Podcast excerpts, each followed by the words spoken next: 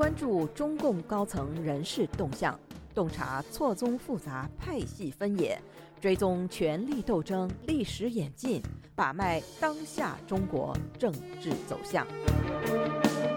请收听《夜话中南海》。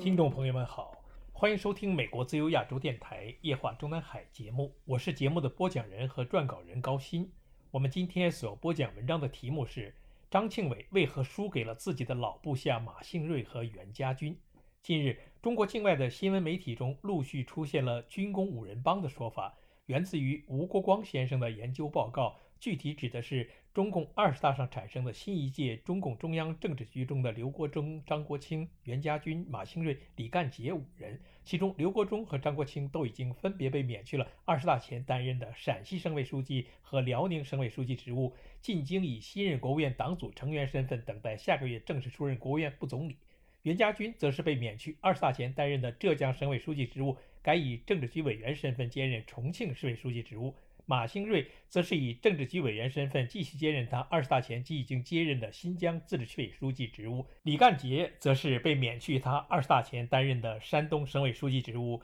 以二十届中央政治局委员和中央书记处书记身份在京候命。这军工五人帮中，马兴瑞曾任中国航天科技集团总经理，袁家军曾任中国航天科技集团副总经理。张国清曾任中国兵器工业集团总经理，刘国中曾进入中国第一所航空炸弹制造工厂工作，唯有最年轻的二十届中央政治局委员李干杰的军工背景多少有些牵强。上个世纪八十年代初，习近平已经是中共中央军委办公厅正营职秘书时才考进大学的李干杰，是清华大学工程物理系核反应堆工程专业的本科和硕士生。毕业后，从北京国家核安全局北京核安全中心助理工程师干起，日后从国家核安全局和国家环保总局一路晋升，在担任环保部长期间被习近平指定抓紧培养，然后就是山东省长和山东省委书记的地方任职资历。不过，撇开李干杰的专业和他进入地方党政系统之前长期任职的核安全及环保系统及军工是什么关系不论，吴国光先生所认为的中国的军工系统作为一支特殊类型的制度安排，反映了习近平喜欢的治理模式是很有道理的。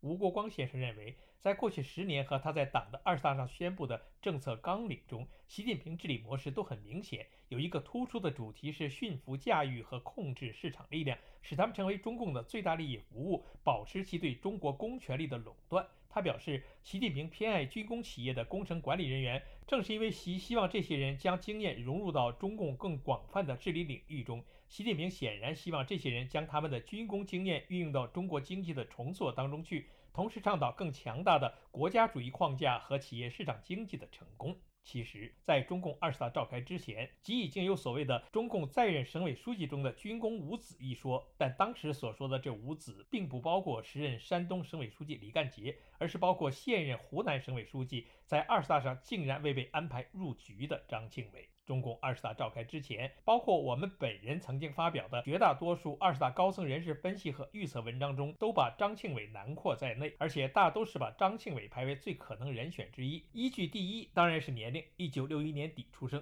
依据第二是资历，二十大召开之前即已经是连任十六、十七、十八、十九四届中央委员。当时的面临换届的十九届中央政治局和他的常委会里。只有李克强一个人是从十五届开始连任了五届中央委员，然后就是习近平和张庆伟一样，已经连任了四届中央委员。但是张庆伟比习近平年轻了八岁多。这里穿插一句：李克强当年当选十五届中央委员的同时，习近平则在当届一百五十一名当选中央候补委员里，按得票数排名倒数第一。早在二十大召开之前的一年多，中共大外宣“香港零幺”即刊登过标题为。六十后省委书记密集上位，航天少帅张庆伟试图看涨的文章，文章中断言可以预见。中国省部级高层政治将开始全面被六十后掌控。值得注意的是，在这些六十后省委书记中，刚刚到湖南履新的张庆伟资历最深，其未来的仕途有望更进一步。文章中说，二零零二年中共十六大时，时年四十一岁的张庆伟当选为中共中央委员，是中共第一位六十后中央委员，也是当时最年轻的中央委员。二零一一年八月，张庆伟到地方锻炼，担任河北省省长，历时五年半。二零一七年三月，张庆伟北上出任黑龙江省委书记，随成为。当时中共政坛上最年轻的省区一把手，受命致力于改善黑龙江的营商环境。二零二一年十月，张庆伟履新湖南，成为这个经济蓬勃发展省份的掌舵者。从河北到黑龙江，再到湖南。一九六一年十一月出生的张庆伟，无疑是六十后省区一把手中跨省锻炼经历最丰富的政治新人。该大外宣文章还分析说，河北、黑龙江、湖南都不是中国经济最发达的省份，河北经济发展一直面临困境，在中国人口大省中可以说是最落后的。黑龙江面临经济转型和人口大量外移，人口老龄化，经济发展同样困难重重。湖南受益于中国沿海经济产业向内地转移，近几年经济发展还比较亮眼。中共中央让张庆伟到这三个省份锻炼，或许是有意为之，旨在丰富张庆伟对中国国情的全面认识。毕竟，张庆伟长期生活工作的北京是中国首都，且经济十分发达。但北京不是中国真实国情的全部。既在发达城市工作过，也了解中国艰困省区的真实情况。这无疑有利于张庆伟在更高职务工作时能够统揽中国全局，更实事求是地推进中国改革发展。二零二二年秋天，中共二十大就要召开，到时将有不少新人进入中共决策层。作为资历最深的、连任四届中央委员、跨省区锻炼最全面的六十后省委书记，张庆伟未来的仕途看涨有很大的想象空间。我们在去年九月发表的《二十大上现任省委书记中的可能入局者》中一文分析说，从论资排辈的角度看，目前在位的省委书记中最有可能入局的就应该是张庆伟了，而张庆伟之下就应该是张国清了。除了张庆伟已经连任四届中委，张国清的一届候补中委和两届中委也已经是所有目前在位的省委一把手中的老资格。他的正省部级任职资历陆续是中国兵器工业集团公司总经理、党委书记、中共重庆市委副书记、市长、天津市市长，现职是中共辽宁省委书记。特别是先后经历过两个直辖市市长的经历，决定了这个张国清如果未被选中为下届国务院副总理人选的话。也应该有很大几率成为二十届中央政治局委员后兼任某个直辖市或者广东省的党委书记。更何况他张国清比张庆伟更具年龄优势，是目前在位的三个最年轻的省委书记之一。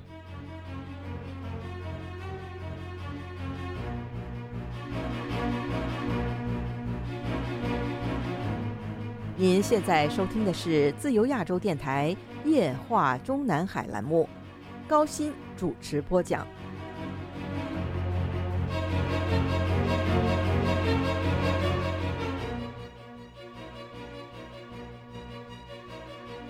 现如今，张国清倒真是入局了，而且也已经内定为国务院副总理接班人选之一。而张庆伟的意外落选，有一种说法是张庆伟被认定为江派人马，故不被习近平信任。网上一篇标题为“江派重点培养的接班人孟段二十大”文章，把张庆伟与江绵恒在航天科技系统数度共事作为张庆伟派系归属的主要依据介绍说，一九六一年十一月七日出生的张庆伟生于吉林省吉林市，祖籍是河北乐亭，曾长期在航天航空部门任职。自一九九二年开始，历任载人航天工程运载火箭副总设计师、中国航天工业总公司一院副院长。中国航天科技集团公司副总经理、总经理。二零零二年二月至二零零七年八月任中国航天科技集团公司副总经理，载人航天工程副总指挥。二零零七年八月至二零零八年三月任国防科学技术委员会主任和党组书记，同时兼任绕月探测工程领导小组组长。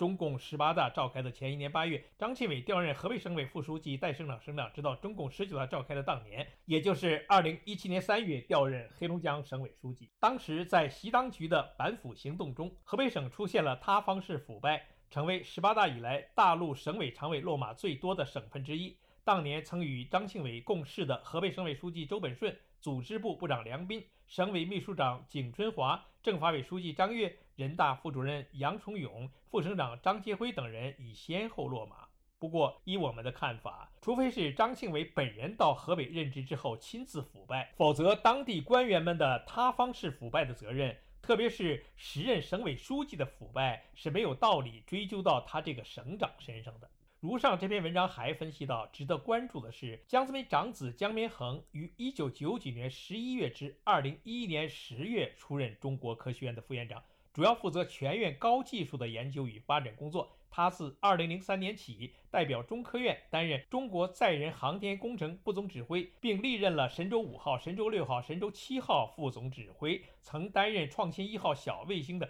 首席科学家。在2007年担任绕月探测工程领导小组副组长，在2007年担任绕月探测工程领导小组副组长、嫦娥工程副总指挥。其中，神五指挥部总指挥是时任总装备部部长李基奈，副总指挥包括了江绵恒，时任总装备部副部长胡世祥，时任中国航天科技集团公司总经理张庆伟和时任国家航天局局长罗恩杰。而接下来的十六指挥部总指挥是时任解放军总装备部的部长陈炳德。副总指挥包括了江绵恒，还有张庆伟等人在内。在接下来的神七指挥部总指挥是时任总装备部部长常万全，副总指挥除了江绵恒，也还有时任中国航天集团总公司的党组书记、总经理马兴瑞等人。后来据说江绵恒发现身患重症，回上海治病。因此，临时换成中科院副院长殷和俊。按照如上说法，姜明恒与时任航天科技集团总公司的总经理和党总书记张庆伟